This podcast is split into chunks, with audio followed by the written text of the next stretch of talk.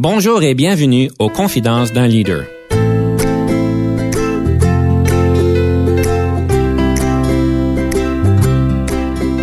Ici Denis Lévesque, coach de cadre. Nous avons donc l'honneur et le privilège de recevoir en studio des leaders qui ont marqué leur communauté afin d'apprendre de leur expérience et de s'inspirer de leur sagesse.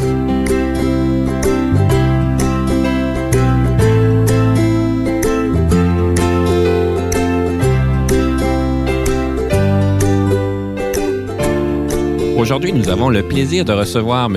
Yvon Pichette, qui est un professionnel de l'éthique publique et militaire. Et dans sa première carrière, a avisé la chaîne de commandement militaire à tous les nouveaux sur les questions d'éthique publique et militaire. Et aujourd'hui, dans sa deuxième carrière, est donc un professeur à l'Université Saint-Paul, évidemment, en éthique publique et militaire. Aujourd'hui, nous faisons les choses un peu différentes. Nous avons un expert en éthique à notre studio pour nous aider à explorer la question de l'éthique. Alors, Bonjour, M. Pichette, et bienvenue dans nos studios. Bonjour, Denis. Merci de m'avoir invité. Comme d'habitude, on rentre au cœur du sujet. On parle d'éthique aujourd'hui et euh, peut-être on peut rentrer dans les enjeux euh, importants en éthique que les dirigeants d'entreprise doivent faire face et euh, qu'est-ce que vous auriez à, à discuter et à leur conseiller face à ça?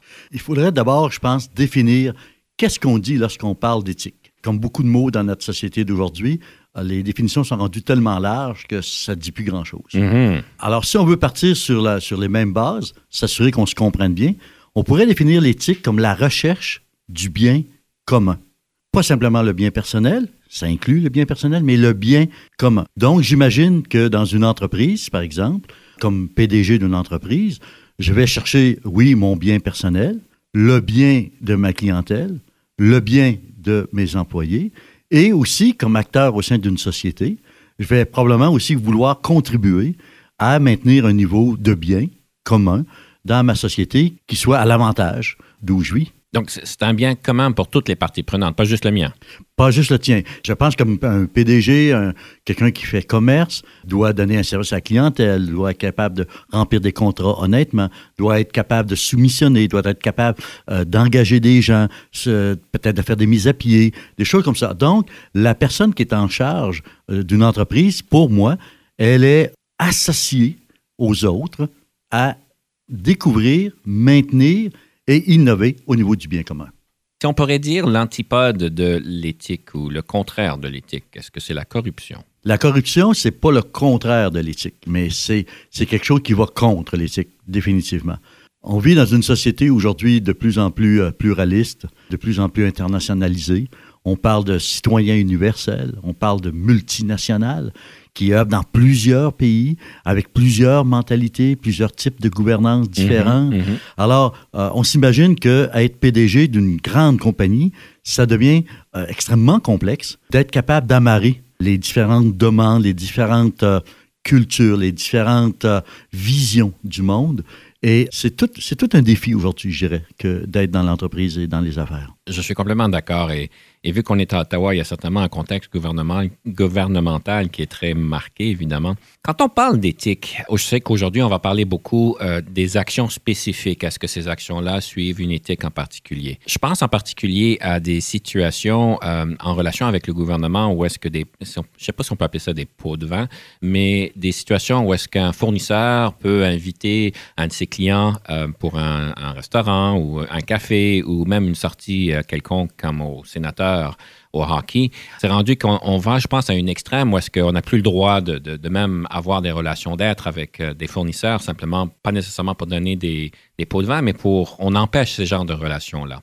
Est-ce que vous pensez qu'on a été trop loin? C'est très intéressant et c'est, on ne peut pas répondre par oui ou non, mais c'est très intéressant ce que ça apporte. J'écoutais la commission Charbonneau, entre autres. Mm-hmm. On parlait de gestes qui se sont posés là 25, 30 ans où la culture des affaires, la culture générale était complètement différente. On se rappelle que, a 30 ans, a 40 ans, les gens se connaissaient par leur prénom. C'était euh, tout l'aspect universel n'existait pratiquement pas à ce moment-là. Quand on était dans une ville, un village, on se connaissait on avait l'habitude d'inviter quelqu'un à venir manger pour euh, euh, bâtir des, liens avec cette personne-là. Et c'est à travers ces liens-là qu'on pouvait déterminer le niveau de confiance, le niveau de tolérance vis-à-vis de cette personne-là. On pouvait essayer d'évaluer ses capacités, ces choses-là. Aujourd'hui, on est comme rendu dans un monde un petit peu irréel. C'est-à-dire qu'on demande à des gens de faire des affaires, c'est-à-dire de signer des contrats avec le gouvernement ou sans le gouvernement, avec une façon de faire qui est totalement irréaliste, dans le sens que on doit faire affaire avec des gens dont on ne doit pas connaître. Ou si on doit les connaître, on doit les connaître dans leur bureau, devant leur ordinateur. Alors, il n'y a plus ce lien humain Mhm. euh, qui existait et dont, je pense, euh, a beaucoup contribué à ce que nous sommes aujourd'hui comme pays. Aujourd'hui, tout devient un pot de vin. Est-ce que d'inviter un bon client à manger ou un directeur euh, travaillant au gouvernement à prendre un bon repas, est-ce que c'est nécessairement la corruption? La, la réponse est clairement non. Cependant, je peux comprendre pourquoi on fait ça, parce qu'aujourd'hui, l'éthique, c'est quelque chose qui a été relativisé tellement qu'on est obligé de mettre des guides et des super guides, si tu Mhm. permets l'expression, Denis, où on ne se retrouve plus, là. On se retrouve plus, là, dans le sens Mhm. que ça devient tellement complexe et tout devient corruption et euh, tout devient euh, légalisable, hein, légalisé par des lois, souvent par notre gouvernement, qui, lui, euh, euh, il y a le beurre puis la recette du beurre. là. Donc, il décide pour tout le monde ce que ça devrait être.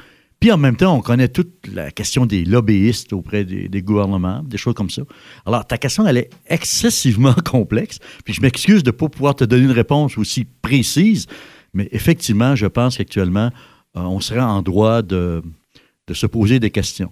Et euh, je pense que l'éthique devrait revenir au centre de notre agir, autant au niveau des politiques qu'au niveau des hommes d'affaires, qu'au niveau des citoyens canadiens. Si on regarde dans un contexte d'entreprise, un dirigeant d'entreprise doit prendre une décision difficile, que ce soit de peut-être euh, réduire le nombre d'em- d'employés dans la compagnie, que ce soit de s'engager dans des euh, contrats avec euh, des situations et des nuances peut-être controversées. Quelles seraient le- les, lignes directrices que vous suggérez à un directeur d'entreprise à, suivre afin d'assurer qu'on suit un processus d'éthique? Moi, ce que je pourrais suggérer aux gens qui, qui, sont, euh, qui sont des leaders ou dans des positions de leadership dans les entreprises, c'est d'abord s'auto-définir. Moi, je suis qui? Qui est-ce que j'aimerais devenir? Qu'est-ce que je voudrais laisser lorsque je partirai? À partir de ce moment-là, comme leader, je peux commencer à discuter avec ceux qui sont en dessous de moi ou au même niveau que moi. Puis dire, qui sommes-nous? Qu'est-ce qu'on veut faire? Qu'est-ce qu'on veut réaliser? En principe, on connaît très bien que l'entreprise,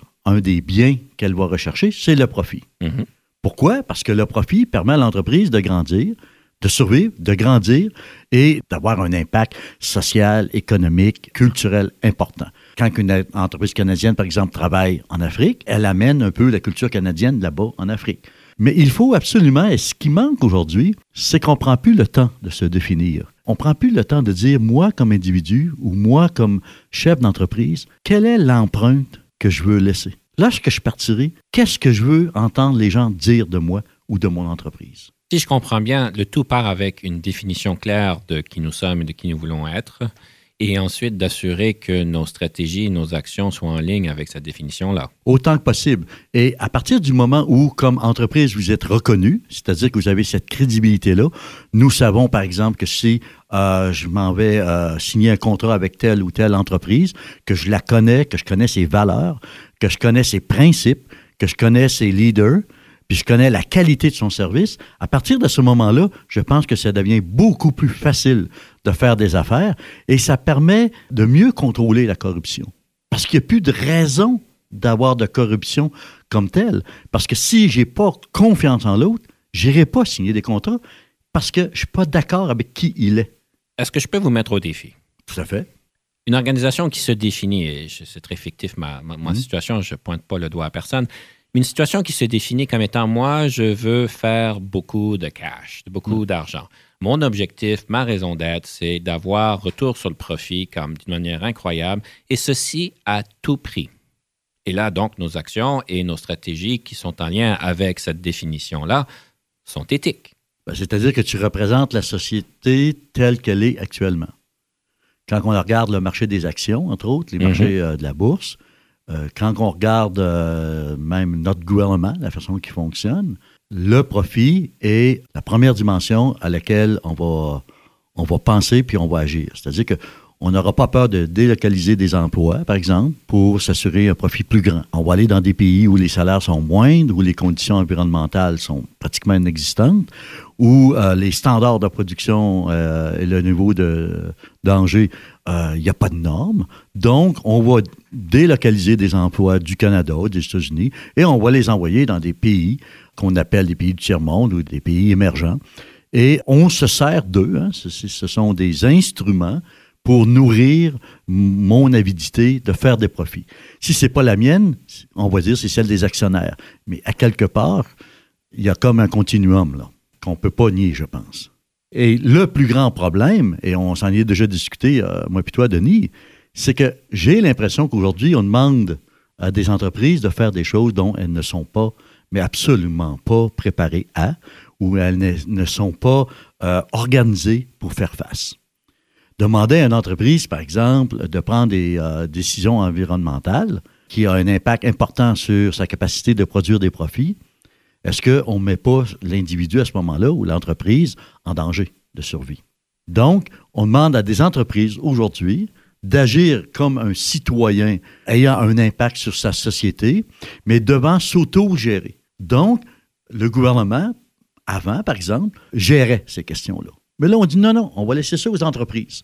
Pourquoi? Parce que le, gouvernement se retire tranquillement des responsabilités sociales qu'ils ont, c'est-à-dire avec les entreprises. Alors, on dit aux entreprises, ben, vous allez vous occuper de l'environnement, vous allez vous occuper euh, de faire une coupe de bois qui soit... Euh, donc, tu, vois ce qu'on s'en va là. Tout à fait. Écoutez, c'est euh, le temps de prendre une pause. Il y a un livre qui vous a marqué, que vous pensez que ça vaut la peine de partager avec nos auditeurs. Ah, très certainement. Ça serait quoi le titre et l'auteur? Et on reviendra sur le sujet par la suite. C'est À l'école des grands priants de Jacques Lose. À l'école des grands priants? Priants. Oui, de Jacques Lose. Un vieux livre. Bon, ben parfait. Alors, on vous laisse sur ceci. Vous pourrez peut-être faire un petit Google là-dessus et on vous revient après la pause sous peu.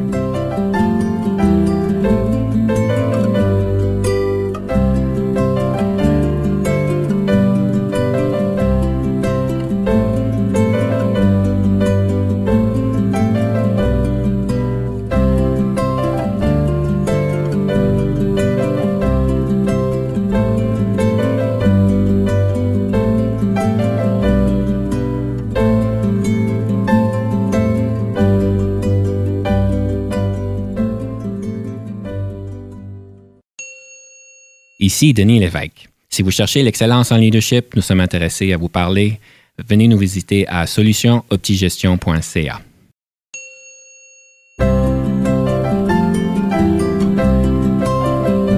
Eh bien, nous sommes de retour euh, avec M. Yvon Pichette, un expert en éthique publique et militaire. Nous avons parlé donc d'un titre d'un livre avant notre petite pause. J'aimerais aller un petit peu plus loin. Quelle est la raison pourquoi vous pensez qu'on devrait lire ce livre-là? C'est parce que c'est une histoire étrange. C'est que Jacques Lose, qui est un philosophe et un théologien français, a commencé à étudier les plus grands priants que la Terre a portés. Et il a commencé à s'interroger sur d'abord leur technique, qu'est-ce qu'ils faisaient, et quel était le fruit de leur action. Pourquoi ils le faisaient, ça? Et ça amenait à développer quel type de personne. Alors ça, ça m'a beaucoup intéressé parce que je pense que une des grandes liberté que nous avons tous, tous et chacun, du moins à divers degrés, dépendamment de nos handicaps intellectuels ou de notre force intellectuelle, ces choses-là, c'est de s'auto-définir. Mm-hmm. Parce que la liberté, c'est pas de choisir le gilet que je veux, puis quelle couleur. Ça n'a rien à voir, c'est une question de goût. La vraie liberté, comme je le disais tout à l'heure au début de l'émission, c'est de s'auto-déterminer qui je veux devenir.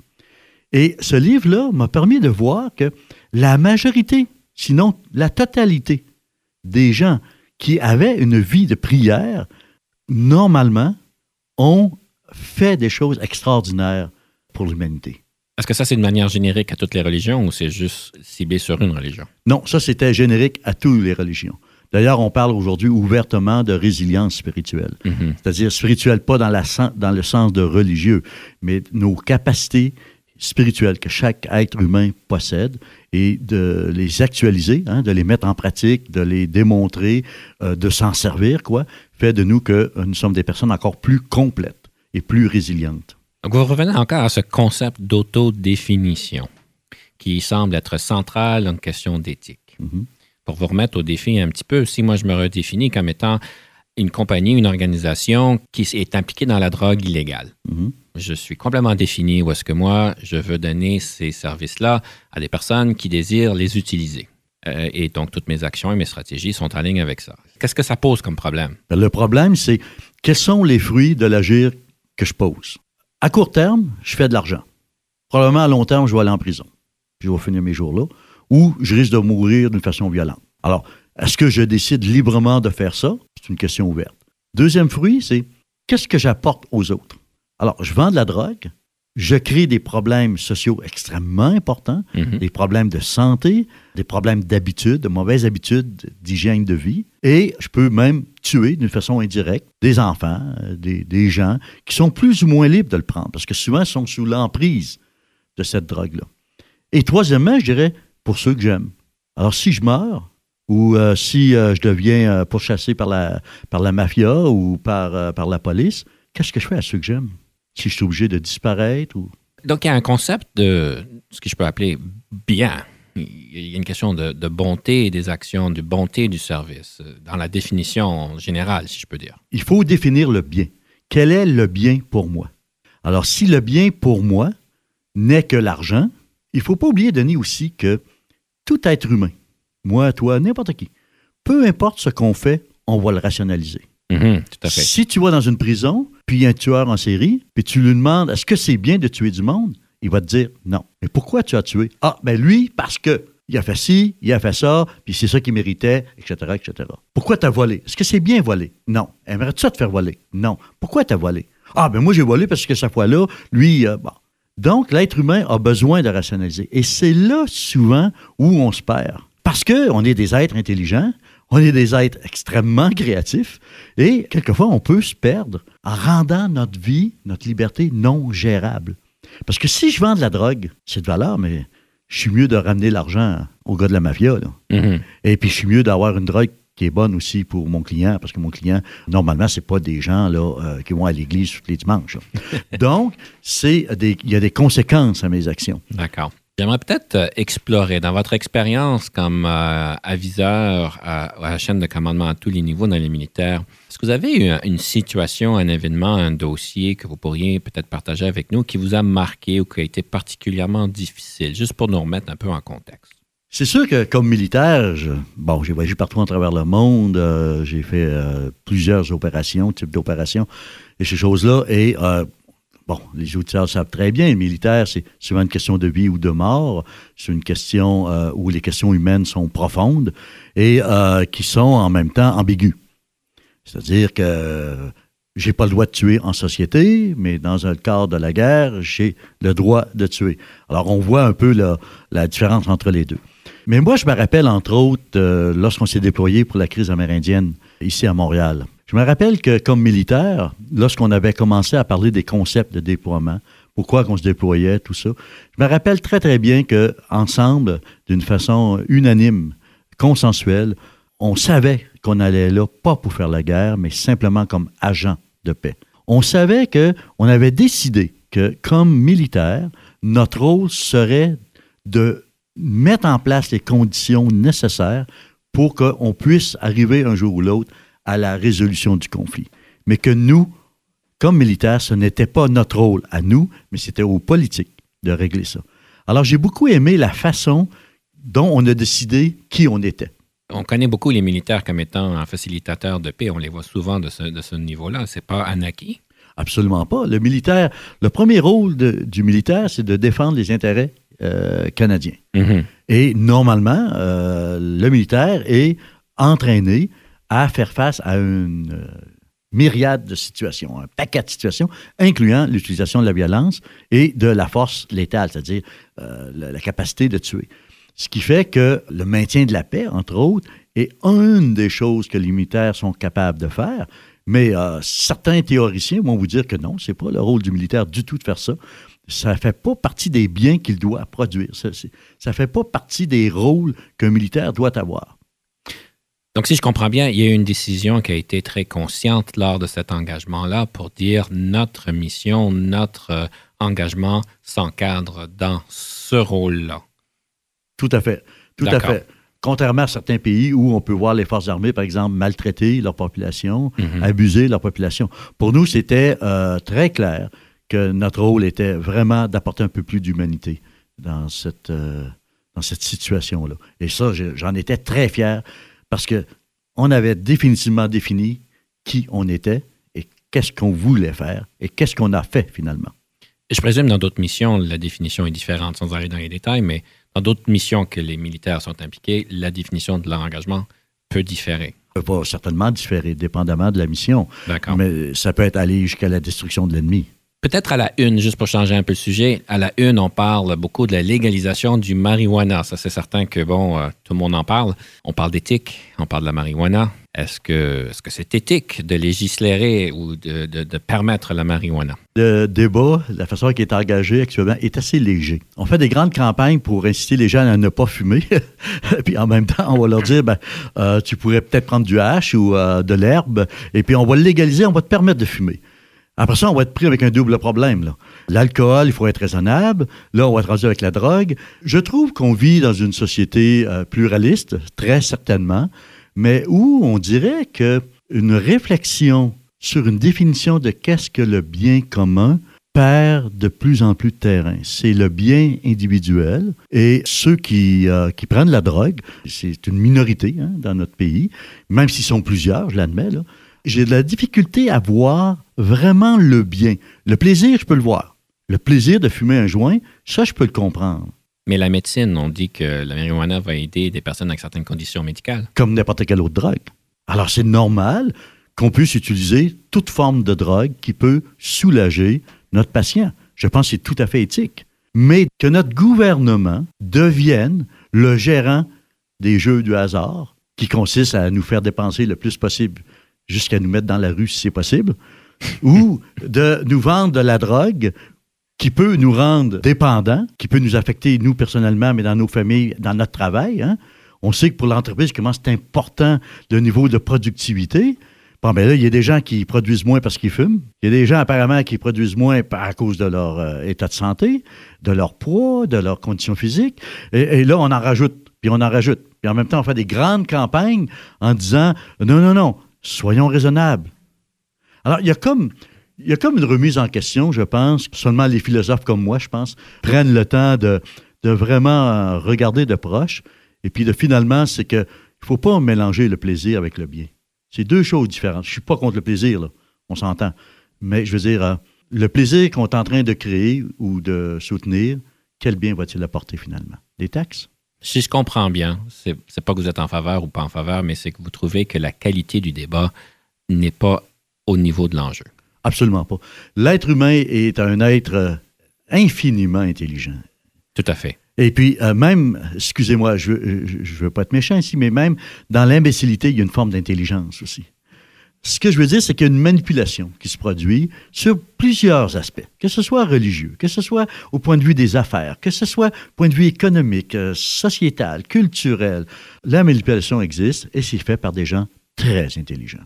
Monsieur Pichette, je sais que vous êtes l'auteur d'un livre. J'aimerais pouvoir en parler très brièvement parce que le temps va nous manquer. Quel est ce livre-là et quel est l'objectif du livre? Le livre, c'est La guerre, la paix et Dieu, une approche éthique. On vit dans une société aujourd'hui que j'appelle, moi, je pense. Alors, parce que je pense, c'est vrai. Non. Non, moi, je peux penser des choses, puis euh, je peux être le plus sincère au monde, mais je peux être dans l'erreur. Le livre La guerre, la paix et Dieu, son objectif, c'est de donner des informations à des gens d'une façon compréhensible et de leur permettre de se faire eux-mêmes une opinion sur les grands débats sur le terrorisme, le pacifisme, le rôle de notre, de notre gouvernement, le rôle des forces armées, le rôle du citoyen dans la société. C'est un livre qui se lit très, très bien. C'est à partir de 22 émissions de radio qui ont été consignées et euh, chaque émission a un thème particulier d'entre 8 et 10 pages. Donc, je dirais que c'est un livre qui est accessible et qui peut permettre à celui ou à celle qui dit Je connais rien là-dedans, de quoi il parle, on prend un livre comme ça, on le lit à notre gré, on n'est pas obligé de le lire au complet, on lit les, euh, les sections qui nous intéressent et ça nous permet de mieux gérer notre liberté et notre citoyenneté. Donc, ça nous engage à une belle réflexion. Et si jamais il y a des gens qui seraient intéressés, Il est sur Amazon.ca. il est sur Amazon.ca, mais aussi au, comptoir du livre ici à Ottawa. Monsieur Pichette, je suis bien content de vous avoir reçu en studio. Avant qu'on conclue, j'aime toujours pouvoir poser la question, une citation que vous aimeriez laisser nos auditeurs à, à les engager, à, faire cette réflexion-là, à les inspirer. Ça serait quoi cette citation-là? Ben, je, je l'ai marqué dans mon livre, c'est avec ça que je rouvre le livre, c'est que les guerres de religion n'existent pas, mais cependant, il y a toujours de la religion dans les guerres. Les guerres de religion n'existent pas, mais il y a toujours de la religion dans les guerres. C'est bien intéressant. Merci beaucoup, M. Pichette, pour notre conversation aujourd'hui. Ce fut un grand plaisir. Merci, Denis, de ton invitation. Et chers auditeurs, je vais donc vous lancer le défi cette semaine de prendre quelques minutes pour vous auto-définir. Il semblerait que c'est au centre d'une éthique. Alors prenez 5-10 minutes cette semaine et prenez un petit peu de temps pour vous auto-définir. Ça va beaucoup vous aider. Merci beaucoup et on se revoit la semaine prochaine.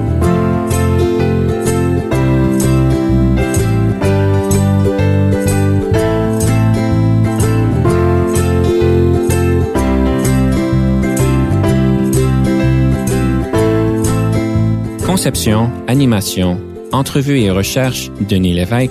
Montage et réalisation, Jean-Paul Moreau. Confidence d'un leader est une production et une présentation d'Unique FM 94,5.